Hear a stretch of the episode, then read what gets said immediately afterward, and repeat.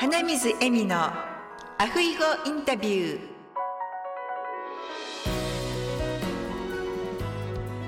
アロハ。アロハ。ポッドキャスト。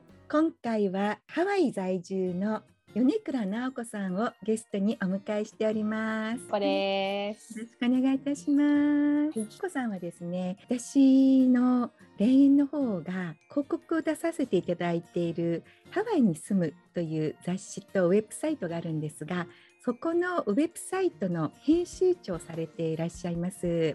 はい、本日はお忙しいところありがとうございます。いえいえ、こちらこそありがとうございます。では早速ですね、直子さん、はいご紹介の方をお願いいたします。はい、えー、米倉直子と申します。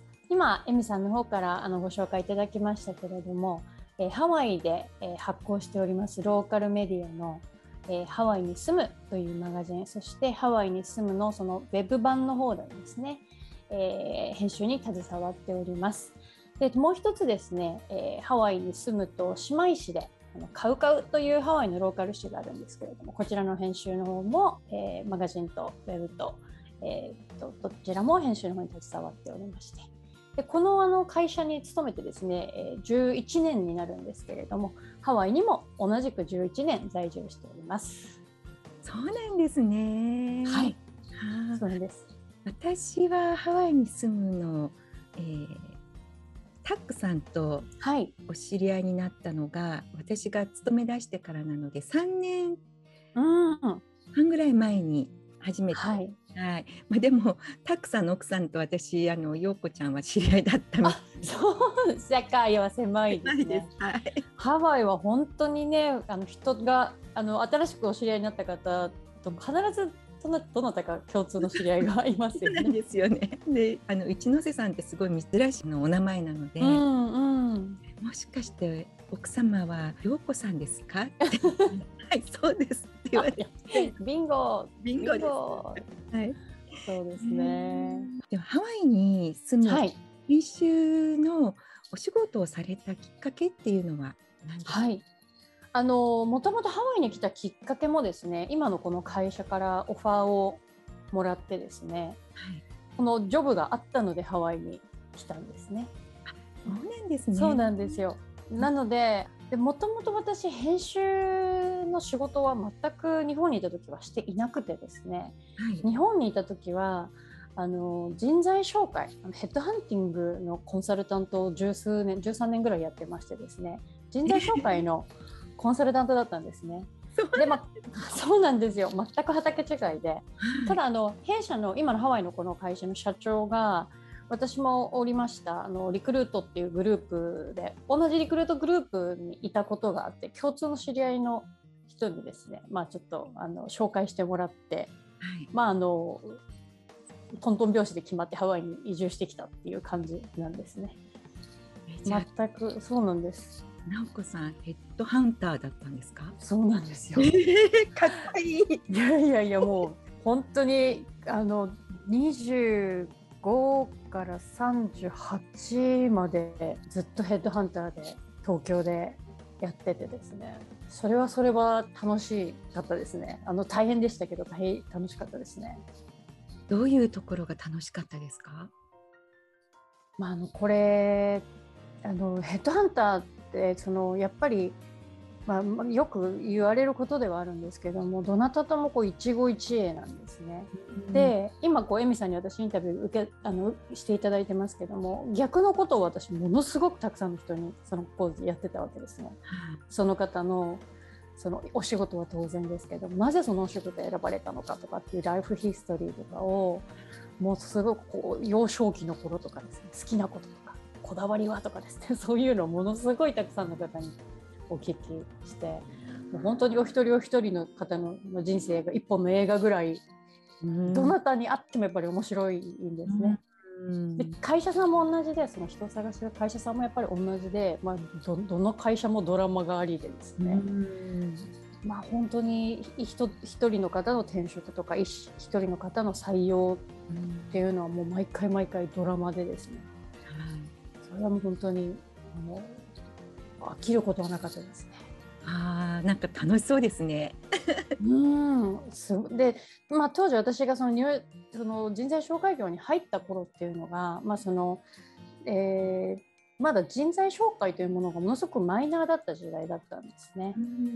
でまあ、転職そのものもまだちょっとあんまり転職する人って日本だと信用できないよねみたいなムードがまだ残ってた時代から、まあ、一気にその転職っていうことも転職エージェントっていうこともこうメジャーに躍り出る。で業界もすごく成長する。そのなんか真っ只中に身を置けたので、拡大拡大で。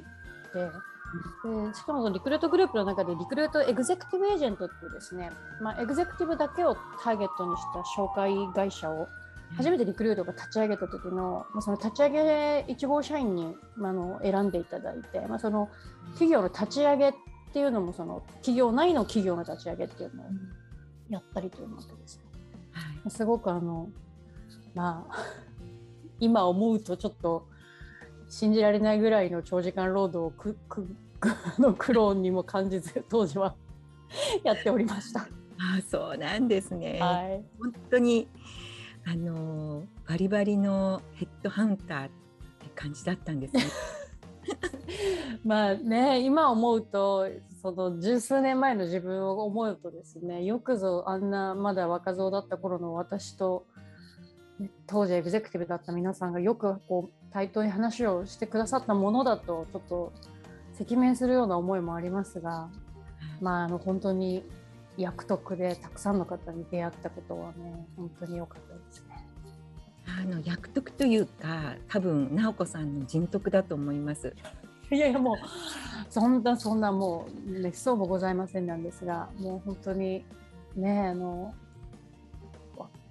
身の丈に合わない立派な皆さんにお会いするチャンスに恵まれててですね当時は本当にあのありがたかったですね。はいでもそういう方とお会いすることによって直子さんと、うん、ね成長もどんどんどんどん 得をされていかれたんじゃないですか。いやね本当にあのヘッドハンターやってる方って、まあ、よく仲間内で話してたんですけど耳耳戸島というかですね皆さんから聞く話ばかりでそれを実際に自分たちがやってないんですが、うん、聞くだけはものすごくコアな情報をですね、うん、トップのクラスの方たちから聞けるというですね、うん、まあちょっとこう何て言うんでしょう。バランスが取れてるかどうかはさておいてなんですね。自分ができないけれどもすごく知ってるみたいな立場になってですね あでそれ、うん、でそれがまあちょっとコンプレックス的なところもあって、まあ、あのハワイに来てからは自分ちゃんと組織をマネジメントさせてくれっていうしたいっていう思いでですね今の会社に転職して、まあ、最初はその広告の営業のマネジメントから始めたんですけどまあ、本当にその時今の社長今の私の上司なんですけれども、うん、その当時は私その組織マネジメントとかチームマネジメントほとんど経験がなかったんですけど、うん、やってみみたいな感じでやらせていただいてですねその11年前に、うん、そのことにはもう本当に今でも感謝しております。ね。あそうなんですね、はい、では今のこちらにハワイにいらっしゃってからのお仕事のやりがいっていうのはあそうですねまあ、本当にこれはあの恵まれてるなと思うことなんですけどもハワイってやっぱり皆様がものすごく求めてくださるコンテンツっていうのがたくさんある場所なんですよね。うんなんかハワイが好きな好きじゃないっていう人ってあんまりいらっしゃらないというかですね。そうですね、はい、でまあ、幸いそのハワイに住むというマガジンメディアにしてもカウカウというメディアにしても、まあ、ハワイのどんどん変わっていくこのハワイをですね、まあ、皆様にお届けするしかも皆様が求めてくださってるものをお届けするっていうことで、うん、それ自体がもう非常に自分も面白いですし届いたっていう喜びがねやっぱりありますね。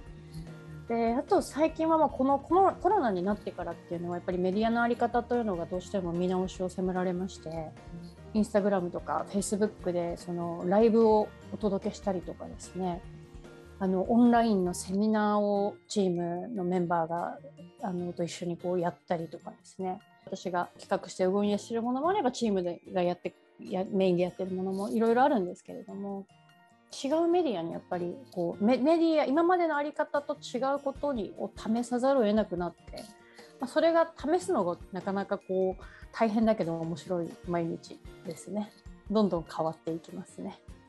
本当ですね。もう私がそのハワイに住むに世話になりだしてから最初はもう書面だけで広告を出させていただいてたんですけど、えー、コロナになってからですね、やはり日本からの観光客の方がいらっしゃるということで、今はオンラインだけの方に、はい、ありがとうございます。はい私もエミさんのあの記事も書かせていただいたりしてですね。ありがとうございます。今日はね、エミさんにインタビューいただいてるんですけど、私がエミさんをインタビューするというですね。そうです。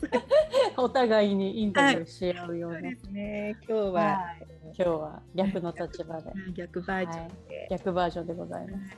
はい。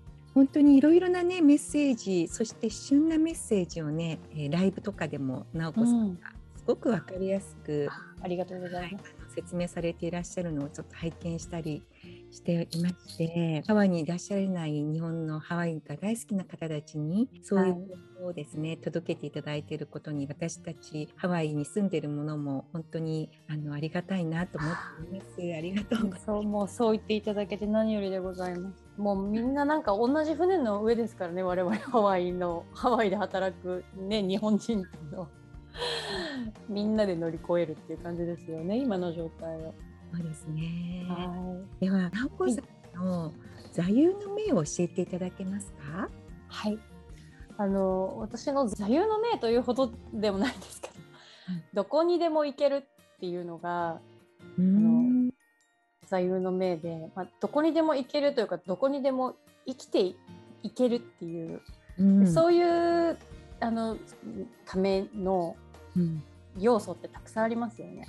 その精神的な自立もですし経済的な自立もですし、まあ、しがらみみたいなものがなるべく少なかったり荷物が軽かったり、まあ、あのそういうどこにでも行ける自由っていうのはいつもその持っていたい。そのためには常に情報もアップデートしてないといけないですし健康ももちろん保たないといけないですし、うん、なんかそのなんかどこにも行けないとか何かに縛られてるっていう状態をなるべくこう皆さんも感じなんかなんか日本のにいた時それをすごく感じてたんですね自分が。なんかこうやめ仕事辞めたらなんかもう仕事ないんじゃないかとか、うん、なんか日本以外の場所に住みたいけど住んだらなんかもうキャリアトラックに戻ってこれないんじゃないかとかすごい心配してたんですけど今もう別にどこの国行っても全然生きれるなって思ってるんです。でそういうふうに自分のことを自分で思えることがやっぱり非常にこう大事なポイントで どこにでも行けるっていつも思ってるんですね。それは例えば、ね、何がかる起きるか分からないじゃないですか。ですよね、うん何があってもどこにでも行けるって思ってれば、うん、もうパパッとパッキングしてパッてどっか行ってどっか新しい街でもなんか食べていけるみたいな そういうそういうのがですねあのちょっと座右の銘というのが分かんないんですけどどこにでも行ける自由を常に持っていたいと思っております。素敵ですね。えー、ありがとうございます。いやもうね、でみんなのハワイにいる方そういう人 多いような気もするんですけど、ね、なんか縛られてない人多いような気はするんです。そうですね。うん。それもあってハワイに住んでるそうですね。日本ではなくてみたいな。そうですね。そう私別にあのハワイが大好きだったわけじゃ実はなかったんですよ来たことはあったんですけれども、うん、なんかハワイにどうしても住みたいっていう方たくさんいらっしゃるんですけど、うん、私別にそんなにハワイ自体は、東京でむちゃくちゃ忙しく仕事してたんでハワイかみたいなぐらいの感じだったんですね。まあ、縁あって来させていただいて今今やもうすっかりハワイが11年ってなっちゃいましたけどね。はい、なんかそれもまた別の街に行くかもしれなかったんですね。あのあのオファーをいただいた別のお話がちょっとアジアの方とかでもあったりとかしたんで、そこに行ってたらまた違う人生になってただろうなと思うんですけどね。まあでもどこに行っても、うん、どこにでも行けると思って生きてます。いや本当でもそれってなかなか、うん、難しいんじゃないかなって思いますね。うん。そうですね。私も実はハワイに行きたいというよりはサンフランシスコに住みたかったんですよね。あそうなんですか。でね素敵なとこですよね。サンフランシスコね。あのサンフランシスコに旅行に行った時に、うもうサンんフランシスコのあの素敵な街並みにう憧れて、んうんそれでと思ったんですけど、うん当時あのあまりできないので病気になったらどうするのって母、うんでそれで知り合いのいるハワイに来たんですね。ああそうだったんですね。そこで学校で知り合った前の主人とうん結婚したので、うもうんサンフランシスコに行かないままハワイにもう34年後いますけど。34年長いですね。エミさんももはいうもうじゃあハワイの方がお長いですね。ハワイのが長いですね。あー23ぐらいで来てすぐにすごい。すごいですね。本当にあのあっという間でしたね。過ぎてしまうと。うん。で 大体そうですよね。私もはい11年もいるなんて来た時はあんまり思ってなかったんですけど、ね、まあうん。ビザが切れたら帰るんだろうなぐらいに思ってたんですけど。ねはい。でも今思うとやはりハワイって住み心地がいいというか。うん。心地がよくって、まあ、サンフランシスコも憧れますけどうん旅行でねたまに行くのにはいいのかな。そうですね。私夫がカリフォルニアのあの出身なんですけども夫はもうカリフォルニアより全断然ハワイがいいって言ってカリフォルニアにはもう戻らない住めないあそうなんですね。私も私はカリフォルニアでもいいよって言ってるんですけど全然動く気なさそうでですそうなんですね。うん夫も私も海が大好きなんでまああのハワイをベースになんか考えるっていう感じにはやっぱりなりますよね、そうですね。今後のこと考えても。はい。うん。あのご主人様もサーフィンとかされるんですか？えっと、私もともサーフィンあんまりうまくなならなくてですね。今はもうあの2人でスイムにああそうなんです。海で海で泳ぐ。はいね。うん。泳いでます。長距離のスイムのレースに出たりとかしてです。へえそうなんですか。えー。すごい、うん、あの始めたの5年ぐらい前なんですけどスイム私。はい。でもすっかりあのハマりまして。はい。あの夫と泳いでばっかりいますね。あそうなんですね。はい。もう土日は朝起きたらわーって泳いでわーって泳いで。ご夫婦で同じね趣味があるっていうのはいいですね。そうですね。うん。確かにいろいろ共通の趣味があって2人ともあのバイクに乗ったりもするんでバイクで旅したりとかしたいよねとかっていう話も今しててですね。老老老後というかあの バケーションプランですね。それはどちらの方ですか？あの一回ヨーロッパでそれやったことあるんですけど日本にも日本でバイクを借りて長いツアー温泉とか泊まりなうんがら、あいいですねた。いねそうなんですいろいろ夢が膨らみますそうですね。ご主人様はカリフォルニアの出身って言われましたけど、はい日本の方ですか？あアメリカ人ですそうなんですね。はい会話は英語ですか？会話は英語ですあそうですか。英語なんですけどあの私がもうなんかなんとかじゃない？Right? とか言ってなんかもうめちゃくちゃインチキな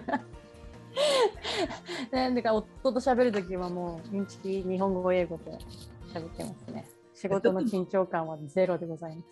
どこも一緒ですね。みんなみんみんな言いますね、はい。夫と夫と喋ってる英語は英語じゃないってみんな言います。それだけで通じ合ってるみたいな。そうそうそうそう 今の英文めちゃくちゃだったのになんで夫分かったんだろうって思う時とかありますね。す。今の分かったって分かってたって。なんかね最初はねうん。時々直されてたんですけど、そう。最近は直すこともされず、そうそうそうそう。はいはいみたいな分かった。はいはい、うん、いや本当にみんなあの国際結婚と英語の関係について皆さんものすごく誤解をされてますよねあの国際結婚したら英語が自動的にうまくなるんじゃないかって皆さん思ってるかと思うんですけど それはそれはあのそんなことはございませんっていうねそうですね。本当に本当に夫婦だとなかなか上達しないそうなんですよみたいな。うん。私たちの英語力が上がるより先に夫たちの我々のインチキ英語を把握する能力の方が先に上がったっていう。今の片言よく分かったなっていう、うんそっちのスキルの方が先に上がりましたね。最近ですね、センテンスを終わらせないんですよね。そしたら主人が「おべよ」って言って早く次の最後まで言ってみ言えってでも最近は言わなくても分かるみたいで OK ってですね。うん。大体そういうこと言いたかったんでしょっていう。そうそうそうねえ。今もう夫も一応日本語の勉強してるんですよね。オンラインで。うん私が教えると喧嘩になっちゃうんで、オンラインの先生に習ってるんですけど。はいなんか家帰ってきた時に「ただいます」とか言ってるんですよね。ちょっとそれ多分「行ってきます」と間違っ混ざってるんだと思うんですよ。でももう私はもうし指摘しませんからね。おお互い様でかわいいただいま。なんか「ただいます」って帰ってきますけど。うんなんかずっとそれ言い続けてもらいたい。そうそうそうそう。い。いついついつ修正するんだろうと思ってお互いそんなもんでですね、はい。そのぐらいのが夫婦はいいんじゃないかっていう。ね。そうですね。それもありだよぐらいの。もうゆるゆるでいいと思いゆます。るゆるでねいいですよね、はい。本当に。はい。それではあの直子さんはい。にはい。リスナーの皆様にメッセージがありましたらお願いあします。そうですね。メッセージ。今ね日本に住んで聞かれてる方が多いのかなと思ってお話をするんですけど日本にいた時に私が気づかなかったあの日本のちょっと気づかれするポイントっていうのをうん。海外に出てみたらすごく気づいたことがあってはい。それがワイドショーとかですね。はい例えば電車の中の中吊り広告とかではい。同じようなことをどこの局もどこのメディアもパーって流してるっていうのを、うん。日本って気づかないうちにものすごくさらされてたんですよね。はい。でアメリカってそういうことあんまりないですよね。あのうんみんなが同じものを見てみんながこうその話をするとかうんうんうん。どのチャンネルも全部同じことやってるとかってほとんどアメリカってないじゃないですか。はい。意外と私そこにパワーを削られてたっていうのを後からこう出てみて気がつきまして。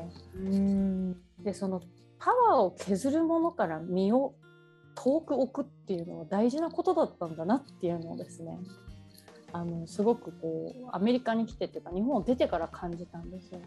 自分にとってパワーを削られるものうん。を断ち切るっていうのは意図的にシャットダウンするっていうのは、特に日本においてはなんか大事なことなんじゃないかなと今思うに至ってましてですね、うん。まあ、ちょっと皆様にメッセージというにはおこがましいんですがうん。なんか疲れる。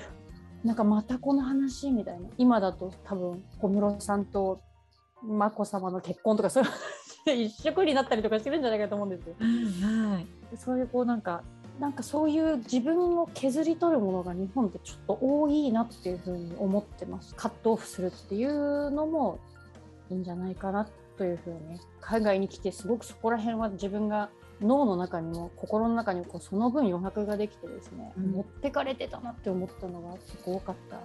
直子さんのメッセージを聞いて私もそう言われればって思いました。本当ですか？うん。まあ、私も34年ハワイにいますけど、うんコロナの前までは1年に1回はうんうんしていて、家にいる時とかテレビをつけると、うん。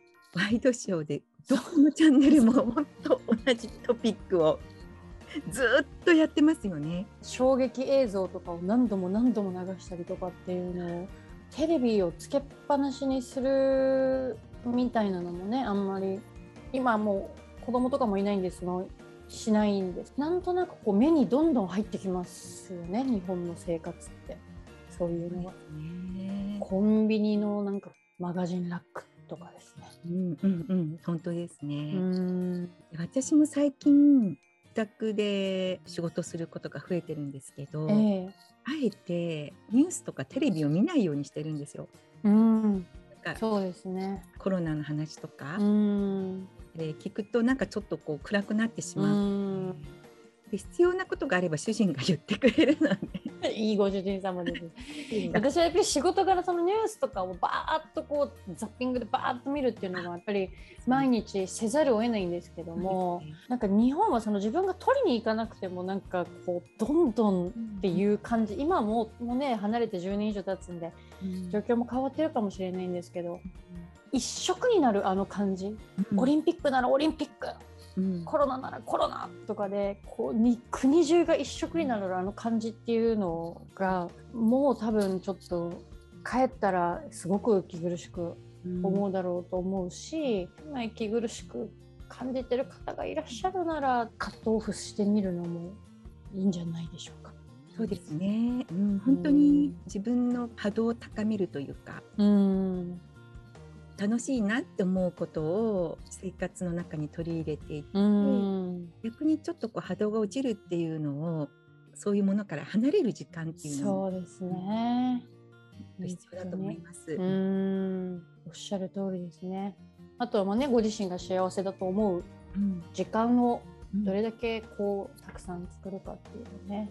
そうですうね。んいや本当貴重なメッセージをありがとうございまあす。いえいえあの何かちょっと筋違いだったらごめんなさいなんですけど。私も今言われるまでは気がつかなかったなと思いました。ね、あのまた今度ですね、直子さんが、はい。YouTube の番組とか、はいえーぜひ出ていただけたらなと思っておりますので、ありがとうございます。はい、引き続きよろしくお願いいたします。はい、ありがとうございます。あとちょっとこちらの方からお知らせをさせていただきたいんですが、はい、あの就活エッセンス in ハワイポッドキャストのアフイホインタビューということで、今皆様に聞いていただいております。で皆様のご意見ご感想をお待ちしております。で番組の詳細欄の LINE 公式アカウントのリンクから登録いただけますとメッセージなど送っていただけますので、ぜひこれからも皆様と一緒にこの番組を作り上げていきたいなと思っておりますので、ご意見ご感想お待ちしております。はい。それでは、直子さん、また今度 YouTube の番組に出演していただける時まで。はい、ありがとうございます。では、アフイホーアフイホー